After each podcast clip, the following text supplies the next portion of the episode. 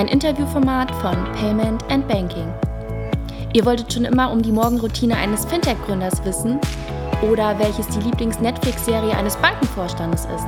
Dann seid ihr hier genau richtig.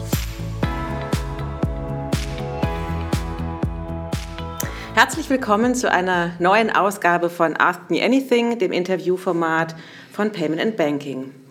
Ähm, heute sitzt mir gegenüber Björn Goos von Stokart. Herzlich willkommen.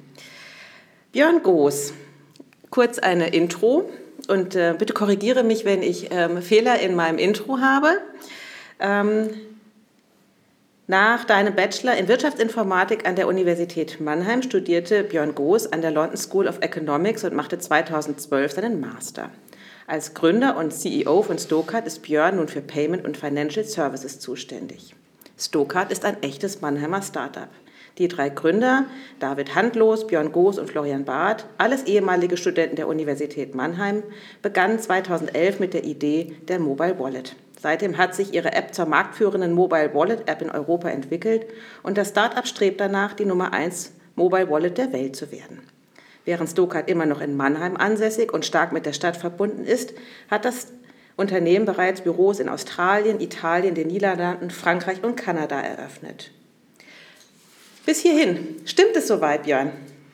Das war, glaube ich, alles korrekt. Man kann sicher an der einen oder anderen Stelle noch was hinzufügen, aber falsch war nichts. Was möchtest du hinzufügen? Ach, nichts, nichts Bestimmtes. Soll ja nicht, äh, wollen ja nicht gleich langweilig anfangen. Okay, gut, dann fangen wir mit dir privat an. Ähm, wo kommst du her, Björn? Du hast in Mannheim studiert, aber ähm, wo bist du aufgewachsen und ähm, was hat dich dann nach Mannheim verschlagen?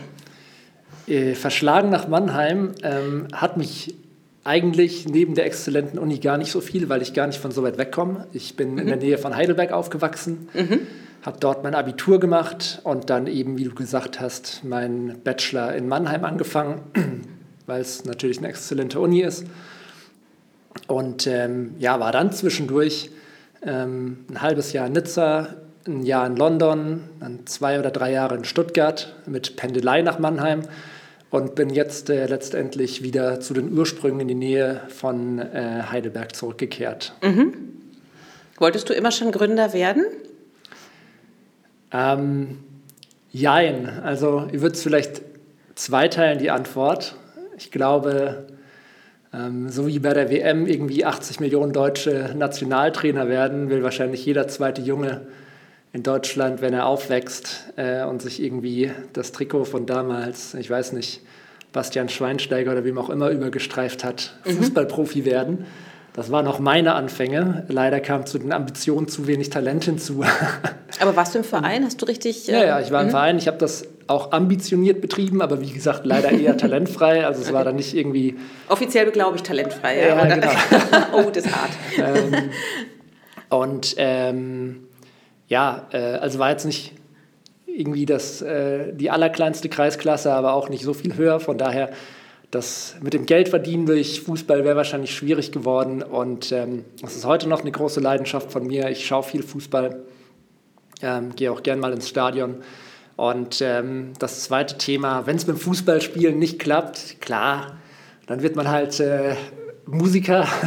Okay. Ich habe eine klassische Gitarrenausbildung gehabt von Kind auf und dann irgendwie mit 15, 16 zum cooleren Instrument der E-Gitarre gegriffen und da ein bisschen in der Band gespielt. Mhm.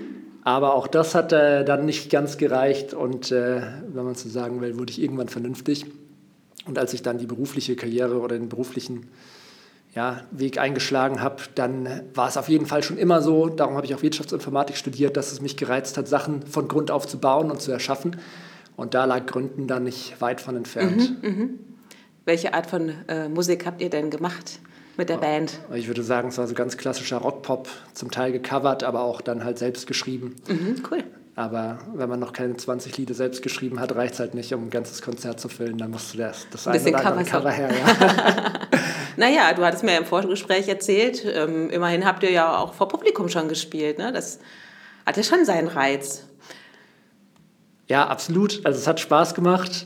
Äh, wie gesagt, ähm, Es wäre wahrscheinlich finanziell nicht tragbar gewesen auf dem Niveau. Mhm. Aber hattest du dich für Gitarre selbst entschieden oder war das so ein Ding deiner Eltern, Junge, lernen ein Instrument?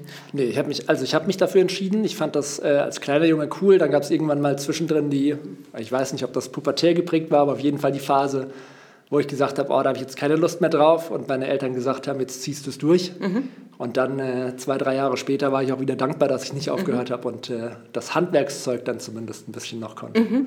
Spielst du noch in deiner Freizeit?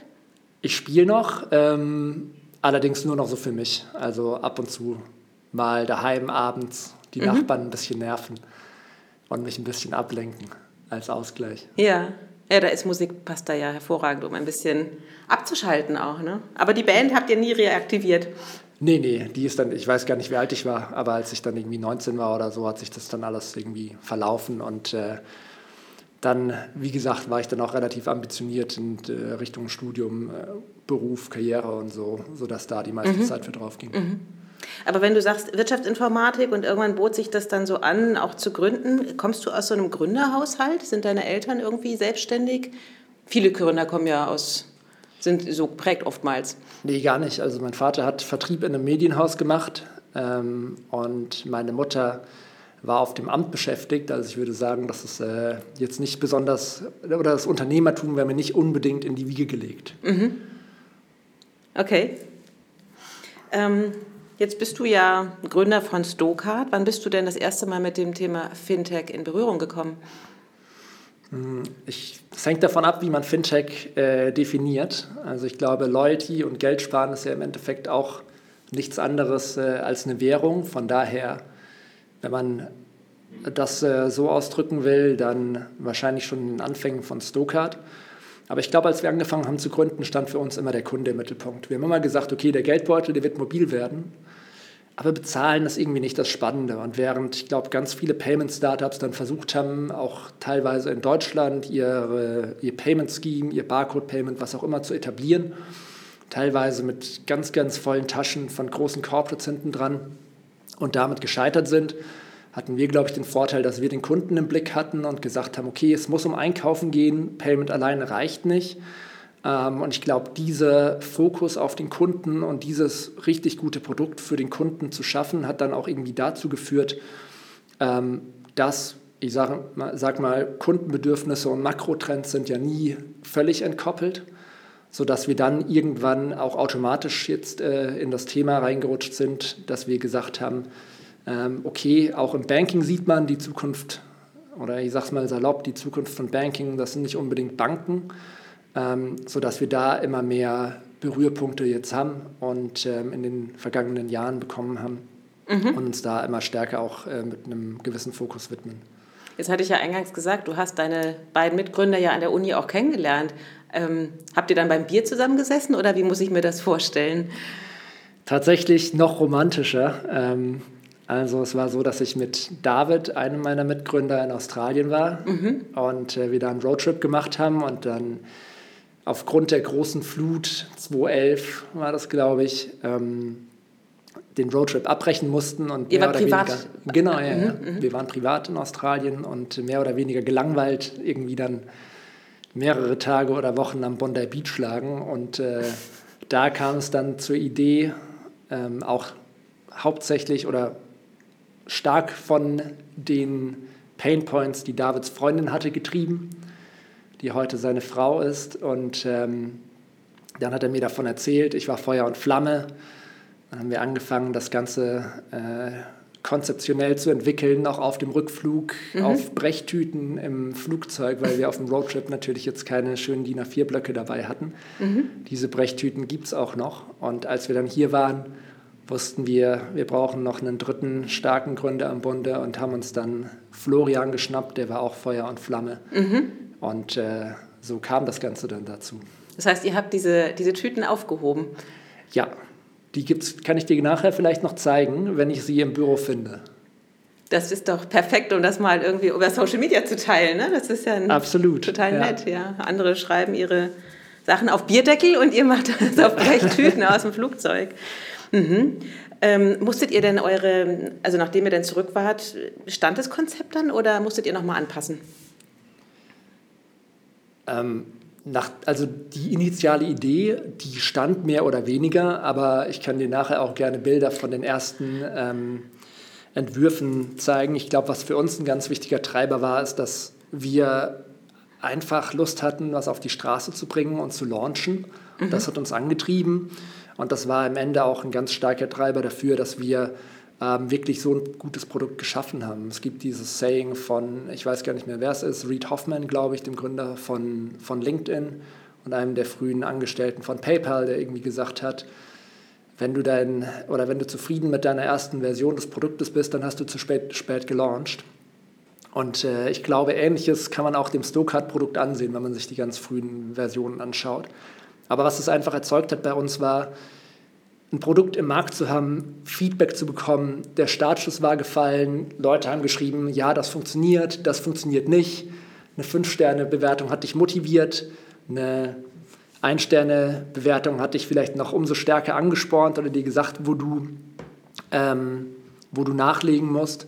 Und ich sage mal, neben dem typischen, ich sammle Daten und versuche iterativ darauf mein Produkt zu verbessern, anstatt irgendwie zwei Jahre lang zu versuchen, das Produkt zu brainstormen und dann doch nicht, äh, doch nicht in den Markt zu bringen, gibt es dabei, glaube ich, auch noch eine emotionale Komponente, die man nicht un unterschätzen sollte, wenn sowas eben mal öffentlich ist, dass man da dann auch mhm. ähm, umso stärker ein noch besseres Produkt schaffen will, wenn man das erste Feedback bekommt. Wann habt ihr denn so die ersten Erfolge gespürt? Die ersten Erfolge gespürt. Ich glaube, die Wahrnehmung als Gründer ist äh, ist manchmal ein bisschen entkoppelt von der Realität, um ganz ehrlich zu sein. Also ganz am Anfang war es so, man könnte, wenn man es anekdotisch erzählen will, fast sagen, wir haben das Produkt im App Store gelauncht und dachten, ja, klasse, jetzt äh, ist der Startschuss gefallen, da kommt das nächste Google. Mhm. Jetzt schaue ich dem Ganzen zu, wie das ab durch die Decke geht. Und du hast ganz starke positive Gefühle und am nächsten Tag siehst du, hm, drei Downloads. Oh. Und denkst dir so, verdammt, so ganz ohne weiteres wird es doch nichts. Und dann siehst du am nächsten Tag sechs Downloads und denkst du, wow, das ist exponentielles Wachstum, das ist äh, eine 100% Steigerung. Und dann siehst du am nächsten Tag wieder fünf Downloads und merkst, hm, vielleicht ja, doch, doch, nicht. nicht. ähm, und ich glaube, immer wenn äh, Erfolgserlebnisse am Anfang da waren, haben wir es als ganz stark positiv empfunden. Und wenn was schlecht gelaufen ist, als Schlag in die Magengrube. Und das ist aber, glaube ich, auch so ein Takeaway als Gründer, dass man da mitnehmen kann, dass man da so einen gesunden Mittelweg finden muss. Mhm. Nicht immer, wenn ein neuer Competitor launcht, heißt es auch, dass äh, der erfolgreich wird und dir Marktanteile abnimmt oder wenn es mal am Anfang nicht gleich ganz viele Downloads gibt, ist es auch nicht das Ende. Und andersrum reicht eben auch der Launch von einem Produkt nicht. Mhm. Wer hat, oder was hat euch dann in der Zeit weitergetragen, wenn die Downloadzahlen dann doch etwas ernüchternder waren, als ihr euch die gewünscht habt. Ja, ich glaube, die, die Erwartung war ja nicht, dass wir, also es war vielleicht eher eine Wunschvorstellung und es war schon klar, dass da harte Arbeit dahinter steckt und ich habe es ja vorhin schon gesagt, ich glaube, ein ganz starker Treiber ist, das Ding einfach mal zu launchen, in den Markt mhm. zu bringen. Mhm.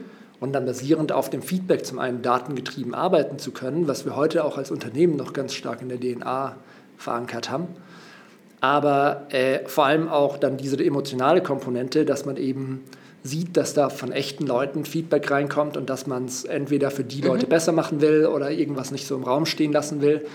Und das ist, glaube ich, einfach ein viel stärkerer Antrieb als irgendein Excel-Modell, auf dem irgendwie steht, okay, das wäre ein schöner Businessplan, wenn wir es machen würden und jetzt können wir noch fünf Monate über den Businessplan diskutieren, ähm, versus es einfach mal zu machen mhm.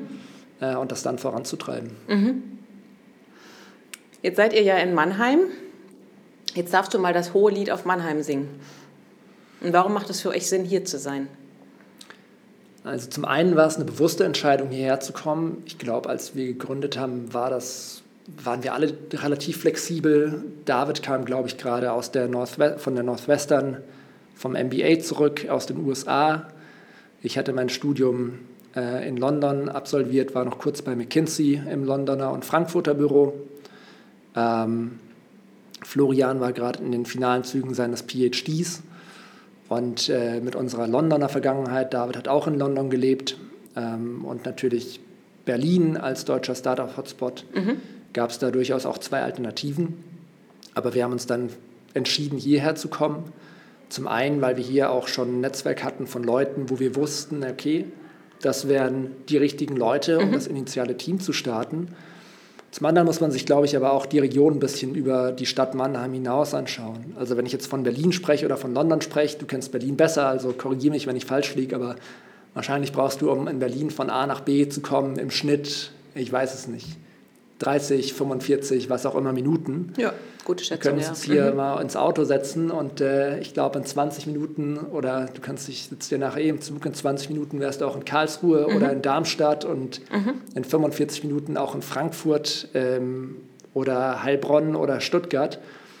Und Stuttgart dauert wahrscheinlich nochmal zwei, drei Minuten länger. Und ähm, zwischen diesen Städten gibt es ja auch ganz, ganz sehenswerte Flecke. Also ich bin zum Beispiel ein großer Fan von der, von der Pfalz an einem schönen Sommernachmittag. Ähm, das Würdet alle Pfälzer sehr freuen. Ja.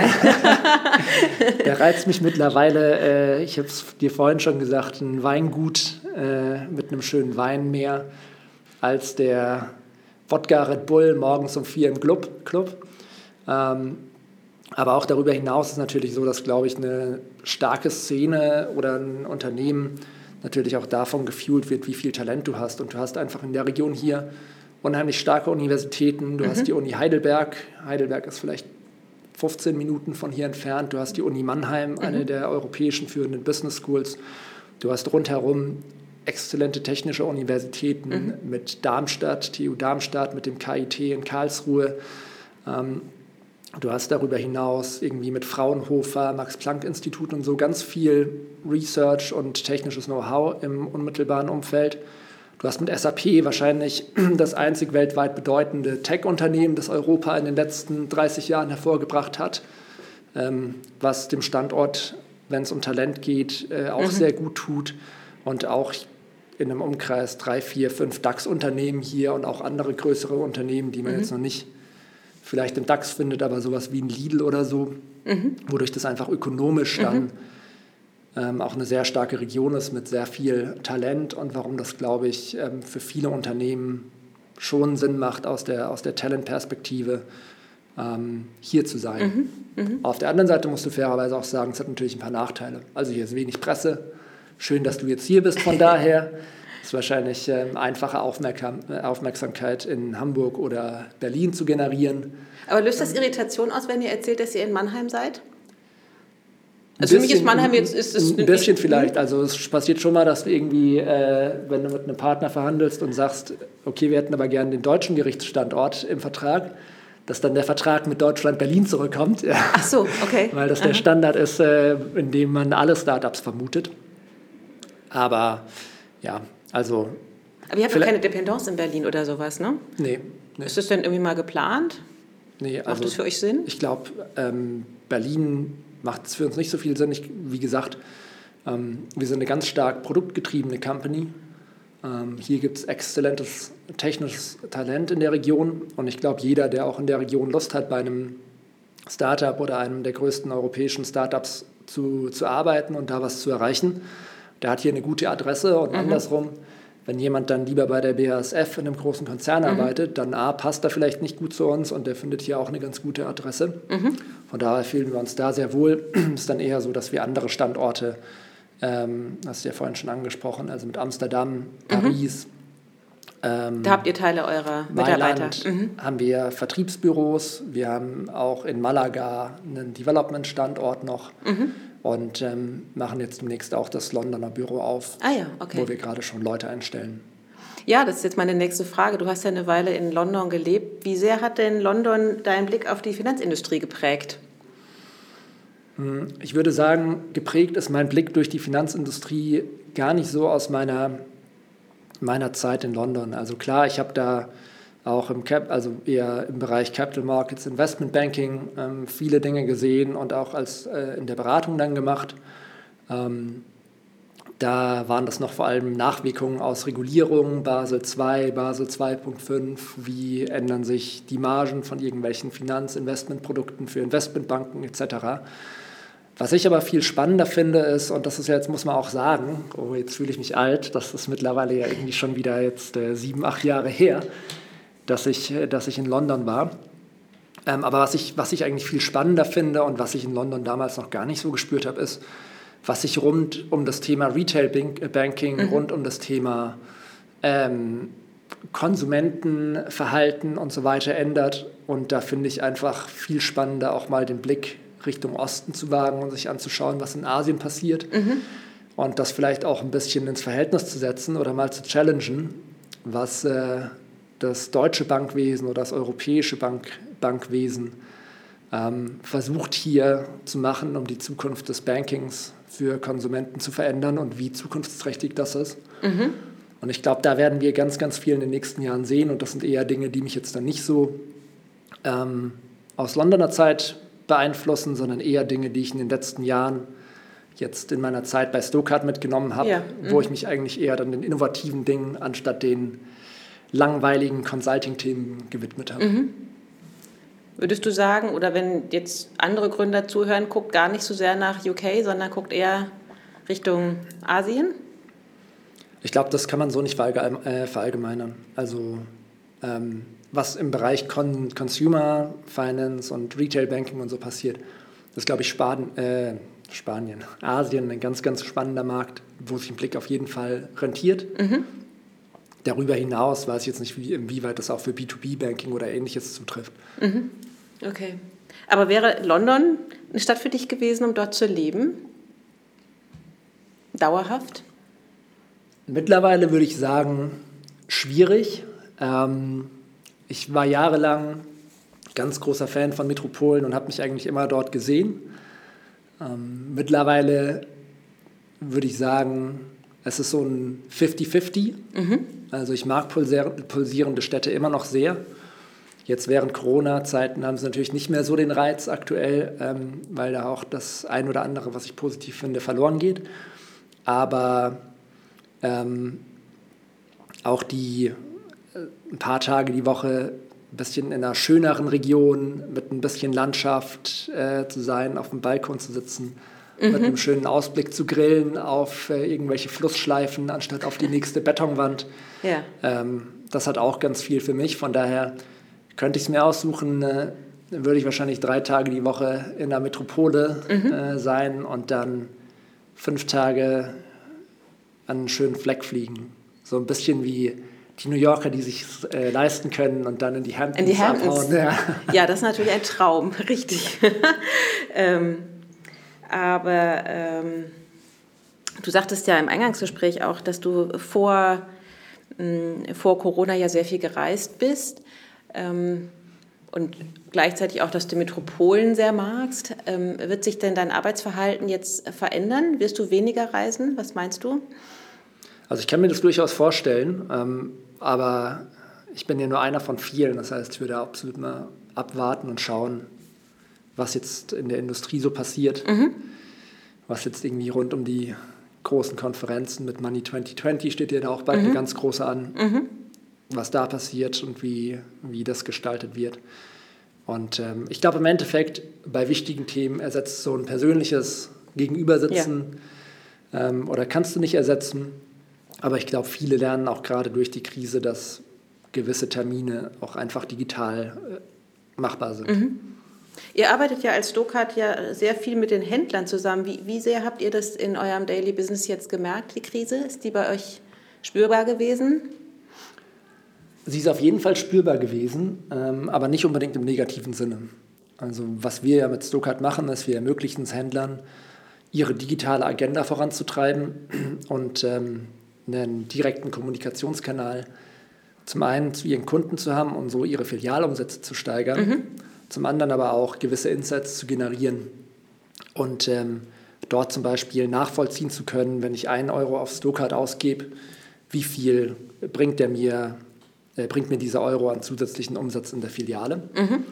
Und das war schon vor der Krise natürlich eigentlich eye-opening für, für mhm. Händler. Mhm. Also wenn du dir so einen Alltag von Händlern vorstellst, dann geben die, ich weiß nicht, so und so viel Budget auf Out of Home aus, dann so und so viel auf Papier, so und so viel auf TV. Und wenn du dann den Marketingleiter nimmst und mit ihm in die Filiale gehst und fragst, jetzt sag mir mal, welcher deiner Kunden kam wegen Out of Home, wer kam wegen TV und wer kam wegen dein, deiner Printwerbung, dann werden sie dir sagen, ich weiß es nicht. Und selbst bei Facebook können sie dir nicht sagen, warum, äh, wer jetzt äh, wegen Facebook-Werbung kam und wie viel er in deiner Filiale ausgegeben hat. Und das war eigentlich schon ein starker Treiber und sehr innovativ für viele der größten Händler der Welt mit uns zusammenzuarbeiten und dort ihre digitale Agenda weiter mit uns umzusetzen. Aber du hast natürlich in so großen, auch teilweise traditionell geprägten ähm, Firmen ab und zu mal das Thema, dass, es, dass gewisse Dinge länger, länger dauern. Und wie wir Corona eigentlich wahrgenommen haben, war, würde ich sagen, so in der allerersten Welle, in den ersten Tagen, ähm, dass Handelspartner bei uns nachgefragt haben, wie flexibel wir denn sind, abzuschauen, äh, mal, mal zu schauen, wie es denn läuft, ähm, um, um sich da selbst auch eine gewisse finanzielle Flexibilität zu sichern. Mhm. Und ähm, für uns sind das langfristige Partnerschaften. Und von daher haben wir da gesagt, wir versuchen das mit den, Händlern da, mit den Händlern irgendeine Lösung zu finden, wie auch immer die im Detail dann aussieht. Aber was sich ganz schnell geändert hat, und zuallererst war das in Italien der Fall, Italien war ja mit der Krise ähm, ein bisschen früher dran und vielleicht auch ein bisschen heftiger getroffen als jetzt zum Beispiel Deutschland oder andere Länder. Mhm. Und wir haben ja auch das Mailänder Büro und arbeiten auch in Italien mit vielen der größten Händler in Italien zusammen. Mhm. Und was wir da dann gesehen haben, ist, dass nach diesem ersten, oh, jetzt schauen wir mal ein paar Tage und versuchen uns zu sortieren, was das eigentlich bedeutet, sofort diese Transition kam zu, okay, ich muss mir anschauen als Händler, wo will ich eigentlich in Zukunft hin? Ich kann es mir nicht mehr leisten, ich sage mal in Anführungszeichen, dummes Geld auszugeben. Und für ganz, ganz viele Händler hat sich dann rauskristallisiert, diesen Shift, den wir schon in den letzten Monaten und Jahren machen, von klassischen, dümmeren Kanälen weg hin zu Kanälen wie Stokart, den müssen wir beschleunigen. Und Stokart ist für ganz viele dieser Händler jetzt der Nummer 1 Digitalisierungspartner geworden, auch mhm. strategischer Partner, sodass wir zum Beispiel in Italien jetzt im letzten Monat den stärksten Umsatz, den wir jemals hatten, mhm. ähm, erzielt haben. Und Umsatz ist für uns immer ein Indikator dafür oder ein wichtiger KPI, wie viel Wert stiften wir den Händlern. Mhm. Und von daher hilft uns Corona eigentlich, diesen Shift von analog zu digital, zu Kanälen, die wirklich was bringen, mhm. die messbaren Erfolg bringen, zu treiben. Also auch die, also wie erklärungsbedürftig ist euer Produkt noch gegenüber den Händlern und verstehen Sie es jetzt besser? Ich glaube, die Ansprechpartner haben das dann schon, haben das schon verstanden, ähm, auch vor Corona. Es ist einfach eher eine Frage ähm, bei so großen Unternehmen, wo man jahrzehntelang Budget X für TV hatte mhm, genau. Und dann eine Million mal wegnehmen will und woanders hinstecken und nochmal eine Million wegnehmen will und woanders hinstecken. Mhm. Wie schnell geht dieser Wechsel, dieser Wandel vonstatten? Mhm. Und da hat Corona auf jeden Fall geholfen, da nochmal ein bisschen mutiger auf Handelsseite zu sein und diesen Wandel, der dringend notwendig ist, damit der Handel auch überleben kann, ja. ähm, bewusst auf die Agenda äh, auf ganz hohen Ebenen zu rufen und das spielt uns in die Karten. Ja, absolut. Das kann ich mir gut vorstellen, ja. Aber ihr seid ja seinerzeit nach Australien als ersten Markt gegangen. Ähm, liegt das daran, dass ihr da irgendwie romantische Gefühle an den Strand habt? Oder warum seid ihr damals nach ähm, Australien als ersten Markt? Also ich glaube, der erste Markt war tatsächlich Österreich, weil das war noch einfacher. Da musste man die App nicht mal übersetzen. Ja. Ähm, weil auch die Österreicher verstehen Deutsch. Ähm, und wir sind nach Australien gegangen, weil wir, ich hatte ja im Ein oder eingangs schon erwähnt, dass David und ich in Australien waren. Genau. Und da haben wir den Markt natürlich auch ein bisschen kennengelernt. Mhm. Wie lange hat denn dieser und Trip gedauert? Ich glaube, wir waren in Summe fünf Wochen. Ja. Aber äh, weiß ich jetzt nicht mehr ganz genau, weil müssten so irgendwas zwischen viereinhalb und sechs Wochen oder so gewesen sein. Und, ähm, aber auf jeden Fall haben wir den Markt dort kennengelernt. Und wir haben auch gesehen, dass Loyalty dort nochmal anders funktioniert und nochmal an, einen anderen Stellenwert hat. Mhm. Ähm, also gerade in angelsächsischen Ländern, auch mhm. in den USA oder so, kannst du ja teilweise ohne Kundenkarte gar nicht einkaufen, weil du irgendwie auf jedes zweite Produkt minus 30 Prozent mit deiner mhm. Kundenkarte mhm. bekommst. Mhm. Und von daher wussten wir einfach, dass das Produkt auch in Australien gut funktionieren wird oder hatten die sehr starke Vermutung und haben daher auch relativ schnell Australien ausprobiert. Mhm. Und das hat sich bewahrheitet, dass das Produkt dort sehr gut ankommt äh, und entsprechend haben wir in Sydney zumindest unser erstes Vertriebsoffice aufgemacht. Mhm. Auch weil wir einen Markt wie Österreich natürlich aus Deutschland raus bedienen können, aber äh, Australien wird dann doch schwer mit der Zeitverschiebung. Der Schon Distanz. sehr weit, ja. ja. aber kann man denn, also was, was lernt man denn in Australien? Ich meine, das ist ja ich gebe es zu, ich war noch nie da und ähm, es, es ist, man spricht zwar Englisch, aber es ist natürlich von allem, was sonst Englisch spricht, sehr weit weg. also äh, wie viel lernt man über den angelsächsischen Raum in Australien? Ist also, es ein Versuchslabor oder? Also wir sehen ganz, ganz starke ähm, Ähnlichkeiten zwischen den nordamerikanischen Ländern und Australien. Da sind Aha. die kulturell doch sehr, sehr nah dran. Mhm. Ähm, und auch zum Beispiel, wie die Handelslandschaft gestaltet ist. Mhm. Also du hast halt äh, eine Handelslandschaft, die weniger Discounter geprägt ist, ähm, die viel mehr, äh, viel innovativer unterwegs ist, weil sie eben höhere Margen hat und dadurch aber auch dem Kunden mehr zurückgeben kann. Mhm. Ähm, und ähm, ja, die Gemeinsamkeiten mit dem US-amerikanischen oder kanadischen Markt sind da doch sehr groß. Mhm. Also würdest du, weil viele Gründer versuchen ja erstmal Raumdach, logisch, wie du halt sagtest, man spricht Deutsch, aber gehen dann ja nach UK oder direkt in die USA. Würdest du sagen, Mensch, Leute, geht doch erstmal nach Australien, probiert den Markt aus, der ist überschaubar, es ist eine Insel. Ähm Nö, also ich glaube, da spricht, das spricht ja nichts dagegen, auch USA auszuprobieren ähm, oder, oder Kanada auszuprobieren. Aber riesengroß, deswegen. Ähm, mhm. Kanada, genau, USA mhm. ist halt sehr, sehr groß mhm. und braucht äh, signifikanten Geldinput, aber ähm, ich glaube, es macht durchaus Sinn, wenn du die Ambition hast, eben nach USA zu gehen. Wir sind ja auch in den USA mhm. vertreten mhm. und sicherlich auch in der kommenden Zeit irgendwann einer der strategischeren, größeren Schwerpunkte, auch, äh, in, Aust äh, sorry, auch in den USA zu versuchen, den führenden Mobile Wallet dort zu etablieren. Mhm. Okay. Ähm Du nee. hast ja jetzt ähm, schon über Loyalty gesprochen. Würdest du sagen, das ist das New Normal? Kommen wir da zunehmend hin, auch in Deutschland? Mm, ich glaube, es gibt zwei, vielleicht zwei Weisen drauf zu schauen. Also aus der Händlerseite ist es so, dass der Händler eigentlich daher kommt, dass er früher ein kleiner Laden war. Man wusste, wer dort einkaufen geht. Mhm. Wenn du gekommen bist und äh, ich wusste, dein Sohn isst gerne die und die Wurst, dann habe ich dir vielleicht noch eine Scheibe Wurst extra mitgegeben. Das Scheibchen an der Theke, genau. Ja, genau. Und äh, habe dann, hab dann gewusst, okay, die Beziehung passt, du mhm. kommst wieder und du hast dich auch gefreut, wiederzukommen. Dann wurden die Läden immer größer, die Ketten immer ähm, regional ähm, übergreifender. Und irgendwann hast du dieses Bild natürlich nicht mehr erhalten können. Du wusstest nicht mehr, wer dein Kunde ist. Und der das Asset, das der Handel eigentlich hatte, war der Zugang zum Kunden, weil der Kunde kam in die Filiale, um einzukaufen. Es war aber relativ egal, wer der Kunde ist. Und dann hattest du mit der Einführung des Internets und den zunehmenden digitalen Kanälen auf einmal das Problem, dass der Kunde nicht mehr nur offline einkaufen kann, sondern dass Zugang zum Kunden auch digital notwendig war. Und ich glaube, jetzt, was immer stärker wieder in den Fokus rückt und auch rücken muss, ist, dass es wieder zur Kernkompetenz des Handels werden muss, seinen Kunden zu kennen. Mhm.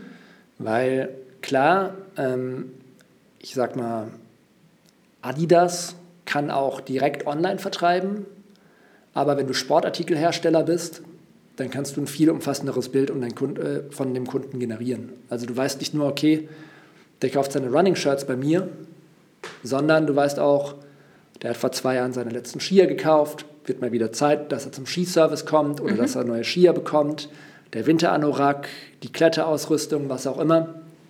Es ist einfach viel breiter, ein viel besseres Bild, das du vom Kunden hast. Und dadurch kannst du ihn viel besser bedienen und der Kunde kann auch daraus viel mehr Mehrwert schöpfen, als dann zu einem Hersteller zu gehen, zum nächsten Hersteller zu gehen und zum nächsten Hersteller zu gehen. Die Voraussetzung, das leisten zu können, ist für den Händler aber ganz klar, dass er den Kunden kennt. Mhm. Ähm, und wie identifizierst du den Kunden an der Kasse? Mhm. Da ist einfach das Mittel der Wahl die Kundenkarte. Und von daher wird das, glaube ich, auch in den, ähm, jetzt sage ich mal, in einem Discounter geprägten Land wie zum Beispiel Deutschland ein immer wichtigeres Thema, wenn du gegen die digitalen Riesen, die kommen, bestehen möchtest. Mhm. Und auch für Player, für die das eigentlich überhaupt kein Thema war oder sag ich mal, wo das fast fernliegend wäre, wenn man initial drauf schaut, wie Discounter, mhm. Auch die fangen jetzt an, Kundenbindungsprogramme einzuführen. Mhm. Und ähm, von daher ja, das ist ein wichtiges Element. Ich glaube, aus Konsumentenperspektive kann man aber auch nochmal anders drauf schauen. Mhm. Wir haben initial gesagt, als wir das Unternehmen gegründet haben, Payment ist eigentlich nicht interessant. Wir müssen Einkaufen abbilden, weil die Leute, Leute wollen einkaufen. Dass sie Payment, äh, dass sie bezahlen müssen, ist am Ende nur noch ein lästiges Übel. Mhm. Und diese ganzen Themen rund um wo bekomme ich den besten Deal, wie kann ich mich informieren, was bei meinen Lieblingshändlern passiert, ähm, wo kann ich Geld sparen, also alles rund um Loyalty.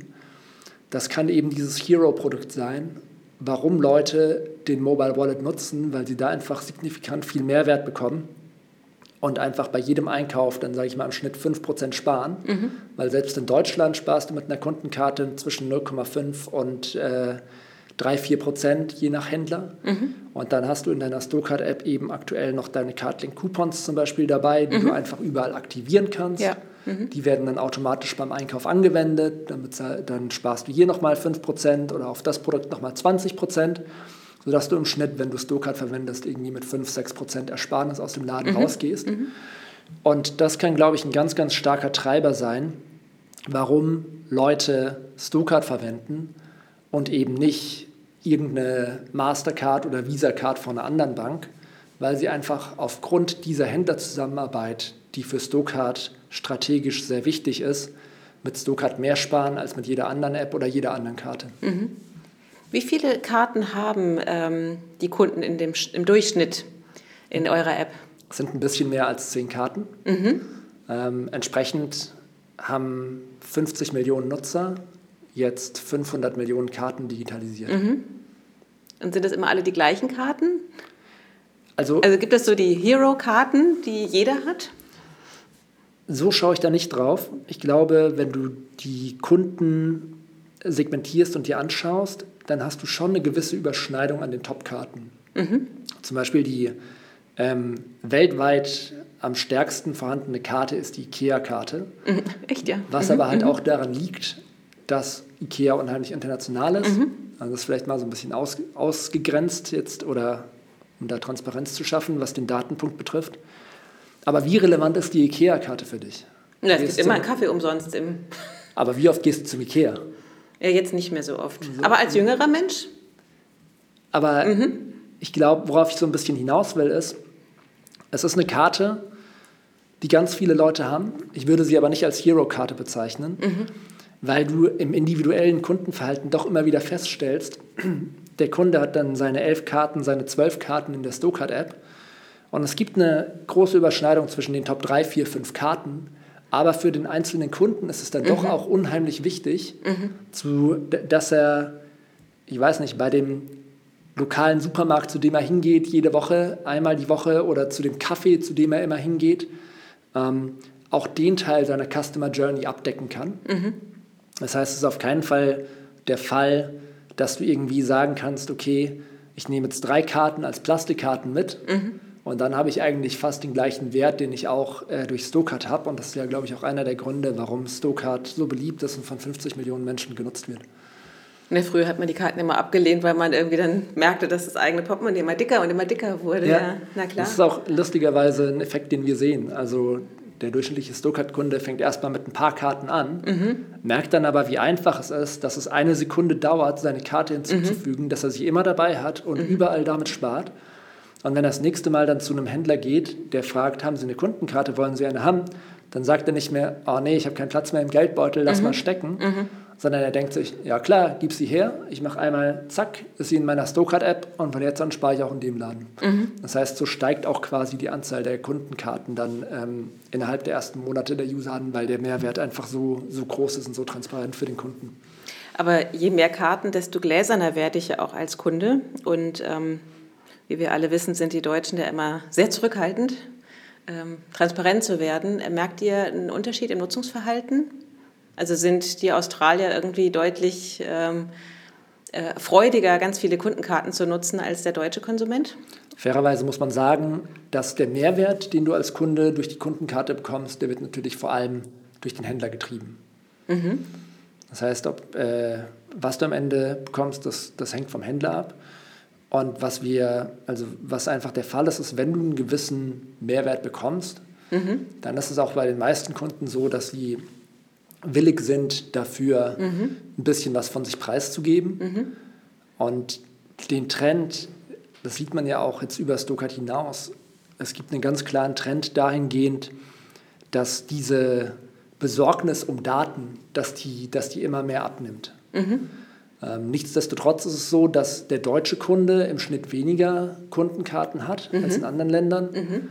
Das kann aber auch oder liegt auch daran, dass Deutschland mit den Karten Deutschlandcard und Payback mhm. natürlich ein Markt ist, bei dem relativ viel konsolidiert ist. Ja. Das tut der Nutzung aber keinen Abbruch. Mhm. Also ich, dann gehe ich halt zum DM und benutze die gleiche Karte wie beim Rewe mhm. in meiner Stokart-App. Ah, ja. Mhm. ähm, aber die Anzahl der Karten ist halt ein bisschen geringer. Eine Frage war tatsächlich, bist du Payback-Nutzer? Absolut. Ich bin, ich bin Stokart-Gründer und benutze natürlich jede Kundenkarte, die ich in die Hand kriegen kann. Ja. Und bezahle auch mit Stokart. Wie viel sind denn in deiner App drin? Da müsste ich jetzt schauen, aber ich würde mal sagen, so 17, 18. Ich weiß nicht, Ach, doch nicht so viel über Durchschnitt. Nee. Ach, du sagst jetzt, jetzt kommen wir irgendwie so 35.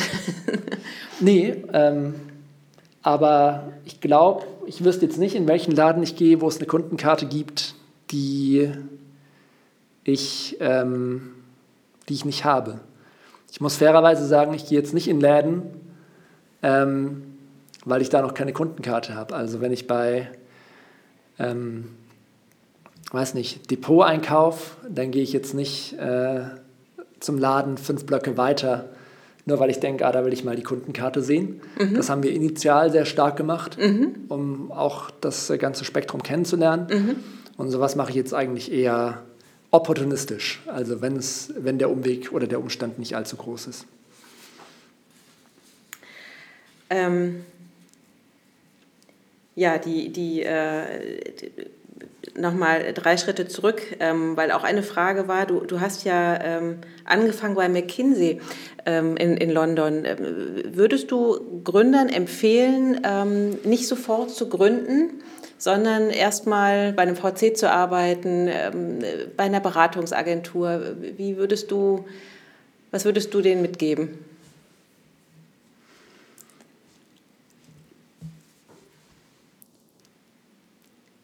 Du überlegst. Ich, ja, ich überlege gerade. Ich glaube, es ist schwer zu beantworten, ähm, weil es natürlich immer eine Indu also sehr individuell ist. Generell kann man sagen, oder würde ich sagen, was ich in der Beratung mitgenommen habe, ist eine gewisse Methodik, mhm. die man aber innerhalb von ein paar Wochen drauf hat. Ähm und darüber hinaus gibt, das ist jetzt ein bisschen, das trifft vielleicht nicht auf jeden zu, darum sollte sich niemand auf den Schlips getreten fühlen. Aber jeder, der sich entscheidet, in die Beratung zu gehen, entscheidet sich, das Ergebnis seiner Arbeit eigentlich nicht zu ownen. Und dadurch gibst du in deiner Entwicklung und in dem, was du lernen kannst, unheimlich viel auf. Also ich glaube, die Lernkurve, einen Job zu machen, wo du für das Resultat verantwortlich bist, mhm. in, einem, in einer Umgebung, wo du Einfluss auf das letztendliche Resultat hast, und den Impact deiner Arbeit siehst, ist so, so viel steiler als zum Beispiel in der Beratung, mhm. dass mein ganz persönlicher Rat wäre, mach auf jeden Fall sowas, wo du das Ergebnis ownst. Da hast du eine viel steilere Lernkurve und das wird deiner Karriere viel, viel besser tun. Mhm. Und da gibt es wahrscheinlich auch den individuell einen oder anderen Fall, auf den das nicht zutrifft. Ähm, ja, aber das wäre das wären meine Five Cents dazu. Okay, interessant, dass du da so lange überlegt hast. Warum? Ja, ich weiß ja jetzt nicht, wer die Frage gestellt hat und äh, ich will jetzt nicht dafür verantwortlich sein, dass irgendjemand sagt, äh, ich mache jetzt was, was mir am Ende nicht gefällt. Das muss man muss dann, glaube ich, am Ende jeder für sich entscheiden. Aber ich bin davon überzeugt, dass die Lernkurve in Berufen wie in der Beratung am Anfang innerhalb von ein paar Wochen sich relativ gut anfühlt, weil man ein bisschen Methodik lernt. Mhm aber danach unheimlich abflacht und auch hinten raus in der Karriere, wo es dann mehr um Leadership geht, nochmal deutlich flacher wird. Also du siehst in Unternehmen, im Consulting zum Beispiel oder in ähnlichen Branchen, dass es da eigentlich ein unheimliches Leadership Gap gibt. Und, ähm, oder das ist zumindest meine Erfahrung, muss ich jetzt natürlich darauf einschränken. Mhm. Und ähm, entsprechend wär, würde ich immer raten, mach was, wo du das Ergebnis ownst. Ähm, und nicht dann, wenn es wirklich drauf ankommt, weg bist. Mhm.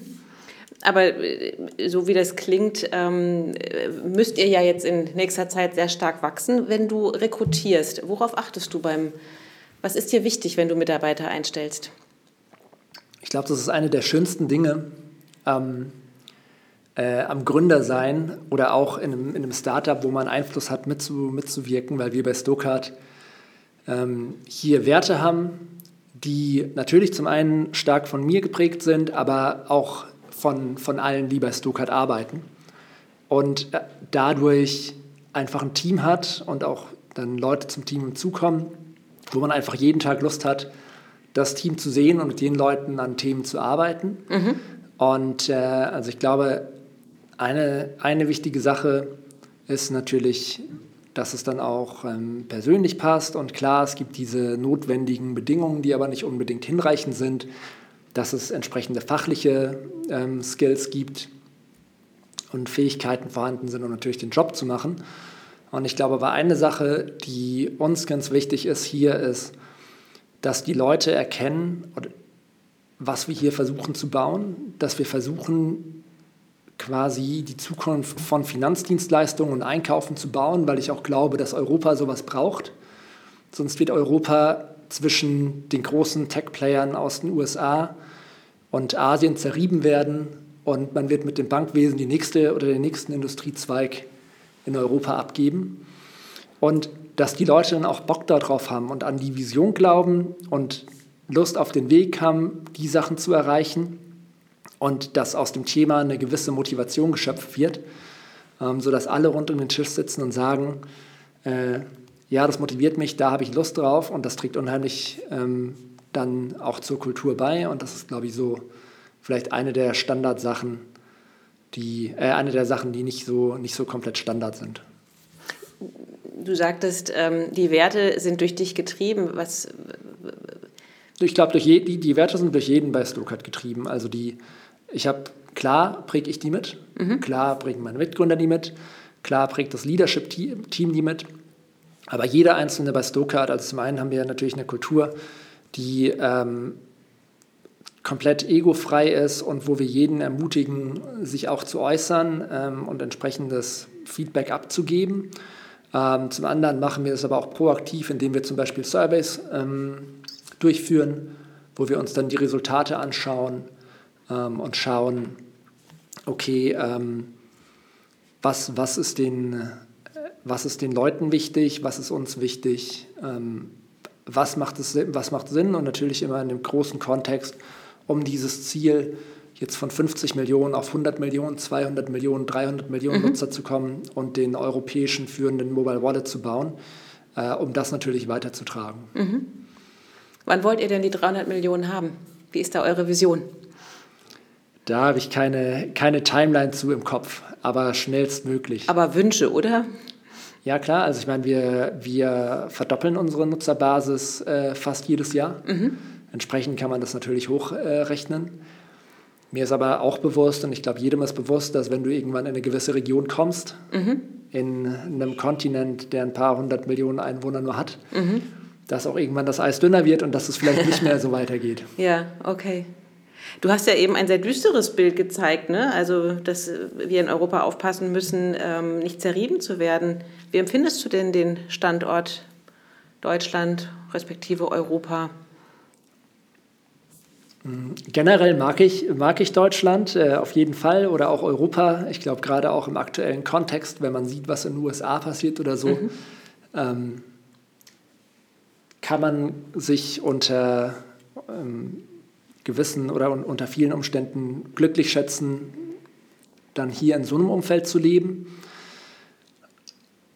Als Im, Unternehmer? Im Bezug auf Unternehmertum oder Technologie bin ich, ein bisschen, bin ich da ein bisschen zurückhaltender. Ich glaube, es ist unheimlich wichtig, so was wie zum Beispiel SAP zu haben, einfach ein technisches Unternehmen globaler Relevanz. Mhm weil du damit natürlich auch entsprechendes Talent, entsprechende Köpfe anziehst, die vielleicht auch wieder ausgründen oder die wieder ähm, dann von SAP Startups wie Stokart äh, zu Startups wie Stokart gehen. Ähm, und sich dadurch so ein Exzellenzcluster auch irgendwie bildet. Und da sehe ich in Deutschland oder in Europa außer SAP aktuell nichts. Mhm.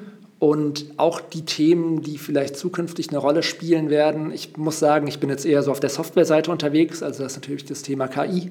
Mhm.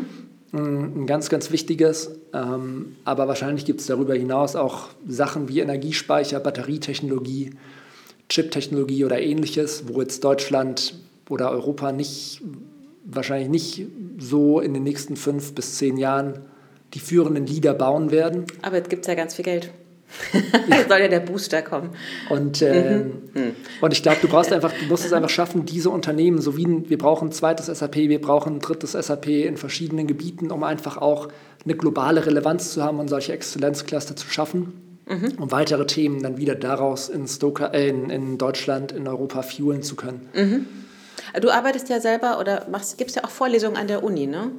Oder? Das äh, also ich jetzt nicht nebenberuflich oder so, aber vielleicht so ein oder zweimal im Jahr, wenn man mal eingeladen wird, ah, oder dreimal okay. im Jahr Aha. gibt man mal eine Gastvorlesung. Ja, ja. Ach so, okay. Du hast da nicht irgendwie, weil es kam mir die Frage rein und dann äh, startete sie mit einer Vorlesung der Uni Mannheim und da habe ich mich gefragt, ob du sozusagen auch aktiv in der, in der Start-up-Förderung bist, indem du äh, regelmäßig an der Uni ähm, von deiner Leidenschaft erzählst wenn man drei, vier Mal als regelmäßig ja, bezeichnen okay. kann, dann Aha. ja, wir haben eine sehr konstruktive und gute Beziehung zur, zur Uni Mannheim. Es gibt zum Beispiel die Mannheim Business School, mhm.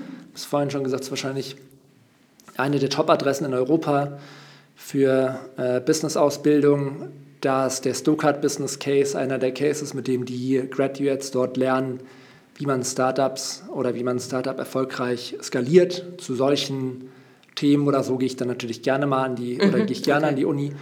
Ähm, und wie gesagt, das ist eine sehr fruchtbare Symbiose für beide Seiten. Wir machen da gerne viel, aber ich habe jetzt keine eigene Vorlesung oder ähnliches, okay. sondern wenn, wenn es reinpasst und ein Gastlektor, äh, äh, gesucht ist, dann mhm.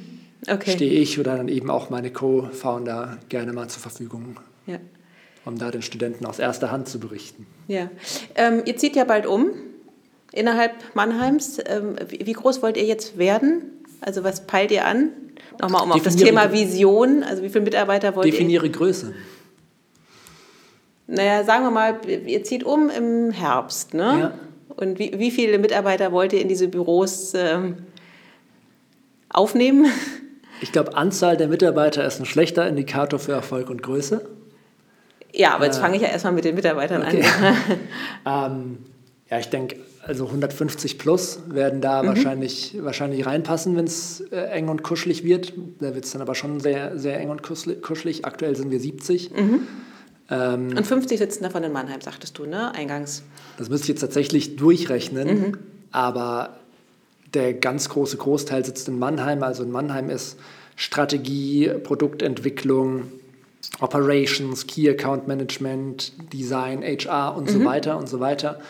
Und in den anderen Büros, das sind dann oft einfach Sales-Satelliten, wo unsere Sales Reps die lokalen Märkte vom jeweiligen Markt auch in der Muttersprache dann bedienen ja, können. Ist wahrscheinlich auch total wichtig, den Markt da nochmal ganz anders zu kennen, gerade auch Ja, und auch die Beziehung mit, mhm. also ich meine, wir arbeiten jetzt nicht mit dem Kaffee um die Ecke, sondern wir arbeiten ja. mit den Carrefours und Ikeas dieser Welt. Na klar. Da eine Beziehung vor Ort zu haben, ähm, das ist schon wichtig, ja. Mhm. Noch eine letzte Frage zu äh, Stokart. Ähm, Wer ist denn im Durchschnitt euer Kunde? Sind das Frauen? Sind die jung? Sind die alle Hausfrauen? Was machen die so? Also wenn ich den Durchschnittsnutzer jetzt beschreiben müsste, würde ich sagen, es wäre im Schnitt wahrscheinlich der Haushaltsentscheider, der über das Haushaltsbudget verfügt. Also die Hausfrauen. Das hast, das hast du gesagt. Es gibt ähm, ja immer wieder Studien, ne, dass es letztendlich die Männer dann letztendlich nur beraten dürfen. Ähm, aber mhm. also es sind über 50 Prozent Frauen, ja, aber es ist, äh, es ist irgendwo zwischen 50 und 60 Prozent Frauen. Also es ist nicht so, dass irgendwie 80 Prozent Frauen sind. Und ja, die gehen, wenn ich es jetzt beschreiben würde, einmal in der Woche, zweimal in der Woche Lebensmittel kaufen, mhm. alle ein, zwei Wochen mal zu, einem, äh, zu einer Pharmacy, einem Drugstore oder also DM oder ähnliches, gehen da vielleicht noch ein, zwei Mal im Quartal Klamotten kaufen und ab und zu vielleicht auch mal zu einem Ikea oder Mhm. Kaffee ähm, trinken. oder solche Dinge. und darüber hinaus gibt es aber auch sehr spezifische Gruppen. Also wir haben zum Beispiel auch eine signifikante Anzahl an Business-Travelern, die dann ihre Auto-Rental-Car-Karten, mhm. ihre Vielfliegerkarten, ihre Hotelkarten in Stokart verwalten mhm. und dort dann auch immer in Echtzeit ihren Status sehen können mhm. ähm, und so weiter. Oder dann auch Handwerker, die dann eben in Deutschland von Obi über Hagebau bis äh, was auch immer, welcher Baumarkt, alle Handwerkerkundenkarten dort drin haben, die dann eben seltener zum Douglas gehen. Ja. Aber mhm. ja, da gibt es dann schon auch so ein paar Cluster, die sich anders, anders verhalten. Ja, ja. Welche Features warten auf Stokart? Hm, es gibt so ein paar ganz spannende Themen, die bei uns jetzt anstehen. Wir haben ja in UK die Bezahlfunktion mit, in Kooperation mit Mastercard gelauncht. Mhm.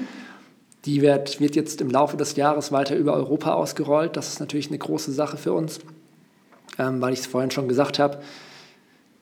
Bezahlen ist nicht das Spannendste, aber irgendwie gehört es zum Einkaufen dazu. Also entsprechend ist dann die, die Customer Journey relativ umfänglich durch Stokart abgedeckt.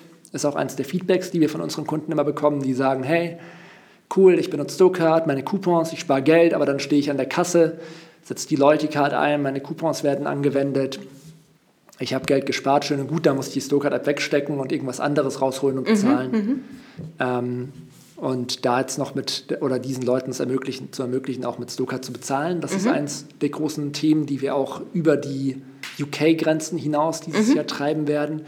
Und basierend darauf hinaus werden wir auch noch ein, zwei andere interessante Features im Bereich Finanzdienstleistungen haben, ähm, die dann auch weiter in, in dem Bereich, wo, glaube ich, ganz viel gerade passiert, wo Einkaufen und Bezahlen und Finanzdienstleistungen immer mehr verschmelzen, es dem Kunden nochmal möglich machen, direkt am Point of Sale ähm, diese Leistung zugänglich zu haben und dann äh, nicht mehr seinen Bankberater anrufen zu müssen oder so. Aha. Ähnliche Dinge zu machen. Das wird ja spannend. Wann äh, soll es soweit sein? Das hängt jetzt davon ab, von welchem Produkt du redest. Wir halten uns da aktuell noch ein bisschen bedeckt. Mhm. Aber ähm, im Endeffekt wird es natürlich die komplette Palette sein von Finanzierung über mhm. äh, Investment etc. Das wird nicht alles dieses Jahr kommen. Ähm, aber was man generell in der Industrie ja schon sieht, ist, Finanzdienstleistungen sind nicht mehr unbedingt oder werden nicht mehr unbedingt durch eine Bank konsumiert, sondern die sind teilweise eben schon ins Einkaufen eingebettet. Es war früher schon so, den mhm. Autokredit hast du irgendwie nicht unbedingt bei deiner Hausbank geholt, sondern während dem Autokauf, weil natürlich auch ähm, die Autoba oder die Bank äh, des Autoherstellers nochmal andere Konditionen, weil da auch Margen vom Autoverkaufen so potenziell quersubventionierend wirken können, anbieten konnten.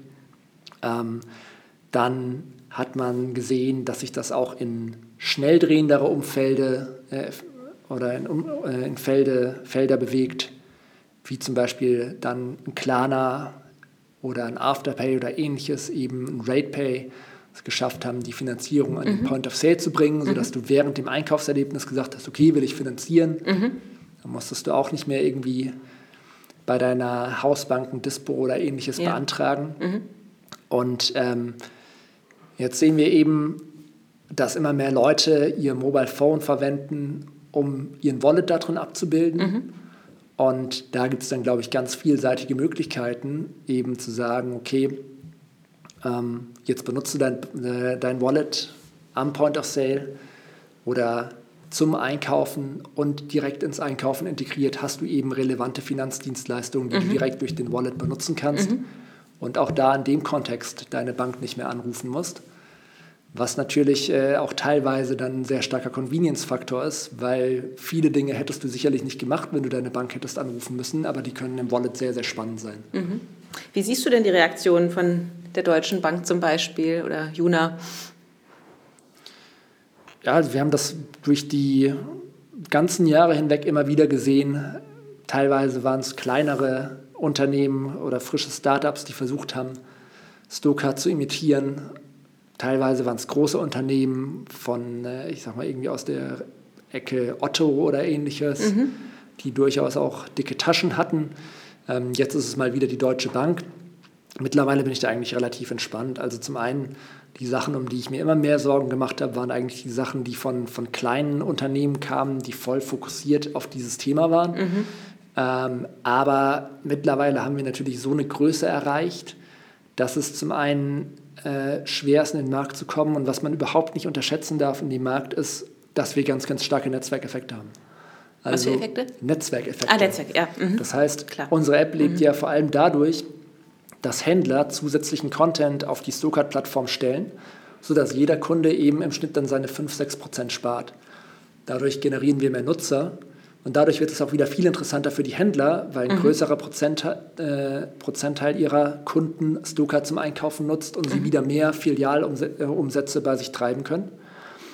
Und ähm, wenn du jetzt als neuer Player in den Markt kommst, hast du keine Chance, einen Händler zu überzeugen, zu sagen, hey, mhm. ich habe hier mhm. eine coole Idee, mhm. lass uns doch mal was machen. Ich, mhm. aber, ich erreiche aber für dich null Kunden.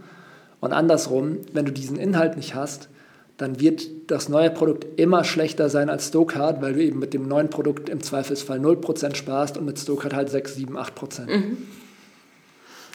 Gehörst du zu den Gründern, die ähm, planen, das Unternehmen durch alle Phasen zu begleiten oder gibt es für dich irgendwann auch so einen Punkt, dass du sagst, okay, bis dahin möchte ich mitgehen und dann ähm, würde es mich auch reizen, was Neues zu machen?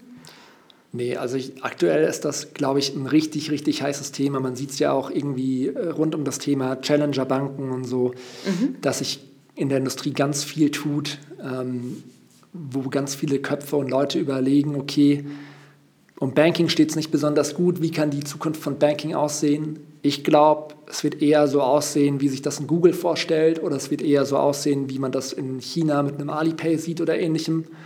Ich glaube nicht, dass die Lösung dafür ist, dass man einfach ein Mobile Interface nimmt mhm. und es auf das bestehende Banking-Geschäftsmodell oder Bankengeschäftsmodell draufsetzt. Ähm, und das ist ein unheimlich spannender, spannender Raum und es macht mir unheimlich viel Spaß und ich kann mir aktuell nichts anderes vorstellen. Mhm. Und wenn du das jetzt ansprichst, dann ist das höchstens mal in ferner, ferner Zukunft eine spontane Entscheidung, dass ich merke, mhm. Es ist einfach nicht mehr so spannend. Ähm, ja, du, hast ja, du hast ja schon diverse Wachstumsphasen oder Konsolidierungsphasen natürlich auch im eigenen Unternehmen mitbekommen und daher die Frage, ne? Also, weil also ich kann mir aktuell nichts anderes mhm. vorstellen ähm, es macht mega viel Spaß. Ich glaube, es ist unheimlich fordernd und dann auch fördernd. Ähm, was aktuell passiert, das ist ganz schnelllebig und ähm, ja, ich glaube, das beantwortet die Frage. Mhm. Okay. Ähm, und wir können in zehn Jahren nochmal reden, ob es dann, oder so schnell wie sich die Welt dreht, wir können auch in acht Jahren nochmal reden oder in fünf Jahren, ob es sich geändert hat. Ja, dann komme ich ja wieder nach Mannheim. Aber vielleicht gibt es auch, eine, auch eine Phase, wo man irgendwann sagt, okay, jetzt ist das Ding irgendwie ein Konzern geworden. Ich genau. habe zwar noch mega Lust, aber ich kann nicht mehr den genau. Mehrwert stiften. Ja. Ähm, das erleben, das glaube ich, erleben nämlich sehr viele, ne? dass natürlich auch so, dass sich auch die Kultur verändert und dann sagen, okay, bis dahin bin ich mitgegangen und ja, wobei das, also das, das wird es, glaube ich, bei mir nicht sein. Also ich glaube, das wird kein kulturelles Thema sein, ähm, wenn, wenn es denn jemals kommen würde sondern ich glaube, wenn, dann kann ich es mir aktuell nur so vorstellen, dass man sich ehrlich in die Augen schaut, ich mit meinen Gründern und so oder Gründerkollegen oder wem auch immer, und man sich dann sagt, okay, äh, du hast noch Lust auf das Thema, aber ähm, ja, es gibt, vielleicht, es gibt vielleicht andere Stärken, die du hast.